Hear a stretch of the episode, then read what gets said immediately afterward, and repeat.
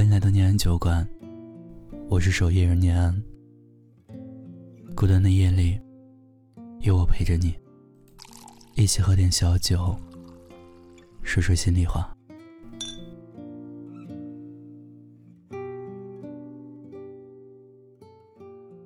从跳房子到劲舞团，从打弹弓到吃鸡游戏。从过家家到过日子，儿时天天在一起的玩伴，如今只能隔着屏幕，偶尔约一局游戏。仿佛这样就能回到过去那段快乐无忧的时光，回到青梅竹马、两小无猜的日子。在你的年少时，也有这样的青梅竹马吗？现在，你们还在一起吗？今晚念安酒馆收到听友吉姑娘的来信，她想给我们分享一段有关青梅竹马的故事。在信中，她说：“大家好，我是酒馆的听友吉姑娘，今年刚满十八岁。”正在上高三。最开始认识他的时候，我们都还在上小学。后来从小学到高中，我们一直都在同一所学校。初三那一年，少男少女的青春期来临，大家的心思变得活络起来。他总是有事儿没事儿的，就找我说话聊天，也比以前更加的关注我。忘了是哪一天放学的时候，他突然跟我说：“我喜欢你。”听他这么说，我有点愣神。虽然我能感受到他对我的好，可思考一会儿之后，我还是拒绝了他。我告诉他，我只是把他当成我的好朋友。我也劝他现在。首先要做的事情就是好好学习。如果他能够和我考上同一所高中，那我就考虑他的表白。哦，对了，他是一个阳光帅气的男孩，我的长相呢是普普通通的，只是因为当初他认为我的学习成绩比他好，各项能力也比他强，他才注意到我，并被我吸引。表白被我拒绝以后，他在学习上比以前更加努力了。我知道，他是一个不服输的人。我也知道，他喜欢比他强、比他优秀的人，因此我也不甘落后。最终，我们果然拿着同一所高中的录取通知书，进了同一所学校，还成了同班同学。上了高中以后，他还是会像以前那样关心我，在我不高兴的时候，会第一时间出现在我的身边，逗我高兴；在我身体不舒服的时候，会给我倒热水；在别人欺负我的时候，会替我出头。渐渐的，我被他所做的一切感动了，不知不觉中。我会在上课的时候，忍不住去偷看他。放学一回家，就想和他聊天。直到二零一九年的一月二十九号，我们在一起了。就是这样顺其自然的，中间没有太多的波折。他每天早上都会顺路来接我，我们相伴去上学。我也会从家里带着准备好的两份早餐，和他一起吃。在学校里，我们一直都是规规矩矩的，没有做出过什么出格的举动。我们几乎不会吵架闹脾气。偶尔他跟我撒个娇，闹小孩子脾气的时候，我也都是用一颗包容的心去体谅他。因为我知道，他的父母都不在他身边，他一个人生活挺不容易的。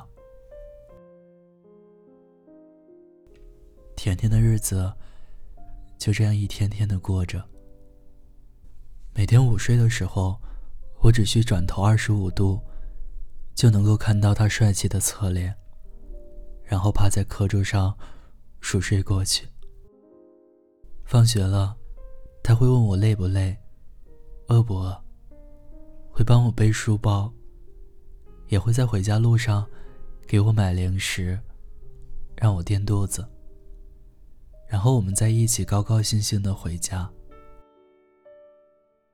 每当过节日的时候，我会拿出自己的零花钱，为他精心挑选礼物。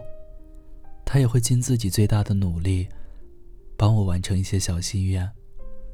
我们一起快乐的度过了高一和高二的第一个学期。到了高二下学期的时候，我时常能够感觉到他有一点失落。追问他是什么原因，他告诉我，以后不能和我一起在这间教室里并肩作战了。因为他的户口落在外省，他没办法在这个城市参加高考，再加上他家里发生了一些特殊的情况，需要他出去为家里打工挣钱，然后他就选择休学，去上海上班。我就继续留在昆明的学校里，好好学习。就此，我们开始了长达五个月。跨越两千公里的异地恋，其实这五个月的时间，对我来说一点都不算长。因为我们心里满满的都是对方，也没有像其他情侣一样，因为异地的原因而逐渐生疏。他上班，我上学。他忙碌的时候会提前告知我，我会在放学的第一时间。就给他发消息。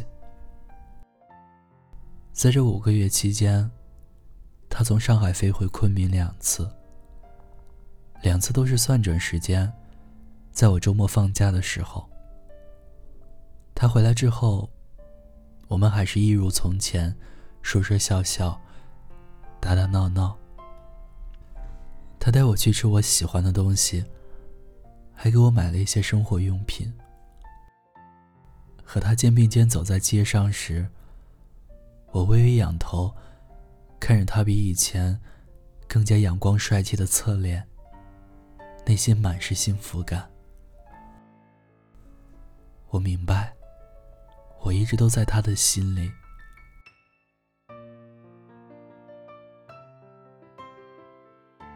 结束一天的行程之后，我们一起坐车回家。我把头靠在他的肩膀上，听着他对我说：“有关于我们未来的计划。”我听到他的未来计划里有我，我觉得很开心，也很安心。我们在一起将近两年的时间，一直都是甜蜜如初。可后来，却因为一些注定不可更改的现实原因。我们最终还是分手了。但是他在告诉他妈妈我的存在之后，因为他是汉族，我是回族，他妈妈当时就表示强烈反对，并且告诉他说，我和他之间存在着宗教信仰和生活习俗的差异，会让我们以后的生活产生很多矛盾。再好的感情。也总有一天会在这些无法改变的现实和生活琐碎面前变得脆弱不堪。他在听了他妈妈的话之后，选择和我分手，而我也知道，让他和我分手的原因不仅仅只是这样，还因为他从小都没有父母陪伴的关系，他对妈妈的依赖感。比其他人更强，而在亲情和爱情面前，他首先选择了亲情。也许是他比我想的透彻。过了几天，他正式跟我提出分手。那是二零二一年的一月二十九号，我们在一起两年整的那一天。刚分手时的我，接受不了这个现实，我很伤心，很难过。给他发了好多的消息，可都没有收到他的回复。我会晚上偷偷的躲在被子里哭，白天在学校里，会常常盯着他坐过的座位发呆。每当路过和他一起去过的地方时，也总是不由自主的想起他。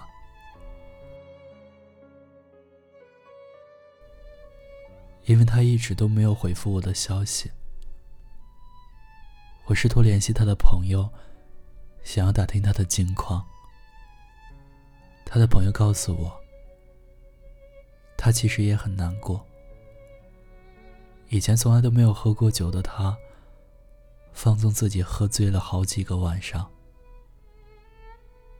听到这些后，在那么一瞬间。我突然就释然了，并不是他不爱我了，而是现实真的不允许。就这样，我和他以和平的方式平淡的分手了。而我对他最后的请求，便是让他每天给我发一条消息，让我能够知道。他好好的，然后我也每天会给他发一条消息，告知他我也正好好的。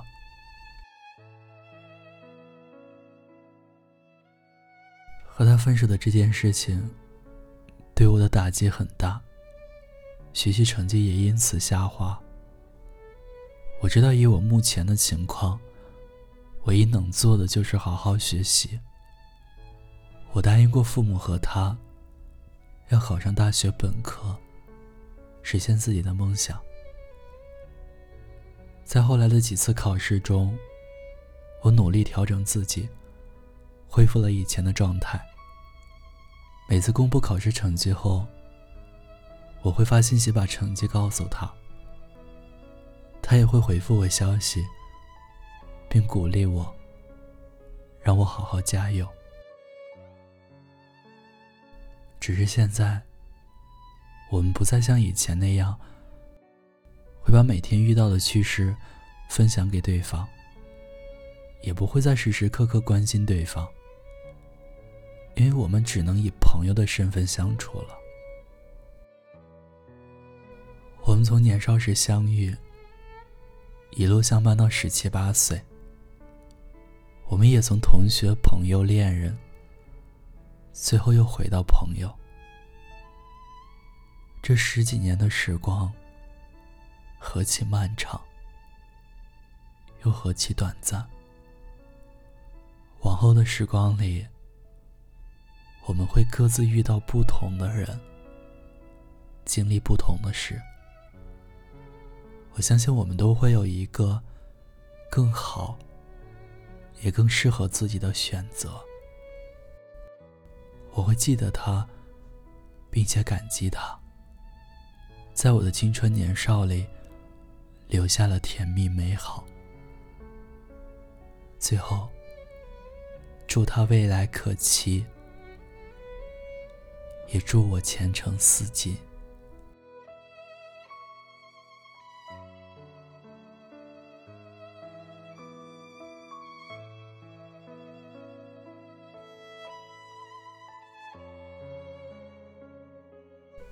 几姑娘的故事，到这就讲完了。就像我们常说的那样，在我们生命中出现过的人，其实就像是人生旅途中偶遇的乘客。他们可能会陪伴我们走一段路，也可能会陪伴我们直到终点。对于那些只陪伴我们走过一段路的人，我们也应该感恩相遇。即使他们在选择中途下车，他们所奔赴的终点，也同样是幸福和远方。那些爱着你的人，并不会因为选择了不同的行程而改变方向。你要相信，总有那么一个人，哪怕途经再多的风景，哪怕只能陪伴你。走过一个站点，哪怕只是在茫茫的人海中，与你偶然的一个目光交汇，他都会把你记在心里，带着这份记忆一起，在另一辆与你并行的人生列车上，爱着你。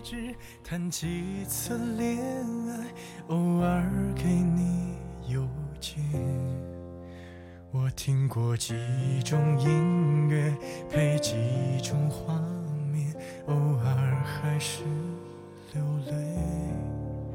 放纵过几个黑夜，经历的狂欢，在青春快逝去。听有你的故事，等有故事的你。这里是念安酒馆，今晚的故事投稿人，季姑娘。撰稿人碎舞，制作人念安，感谢您的收听。如果您有故事想要分享，有心事想要倾诉，欢迎关注我们的微信公众号“念安酒馆”。想念的念，安然的安，期待您的投稿来信。我是守夜人念安，我在古城西安，对你说晚安，亲爱的你。说谁在照顾你？我还要遇见几个你，才可以忘记你？我还要拒绝几个你，才可以不想起？这城市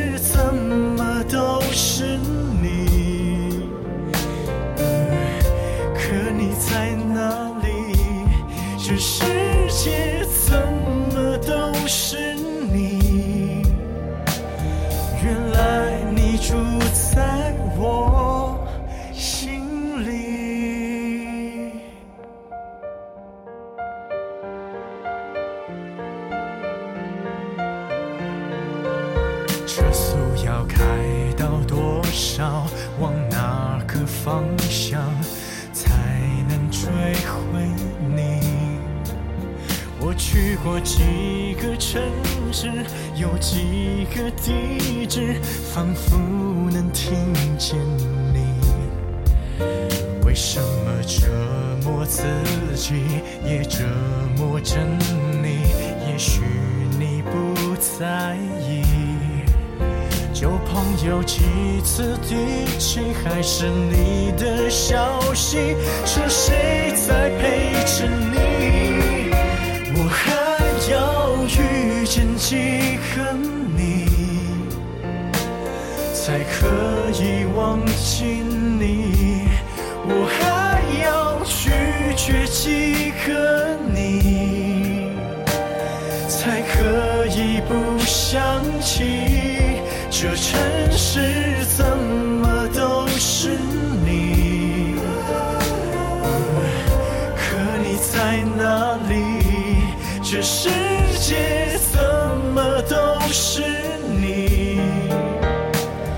原来你住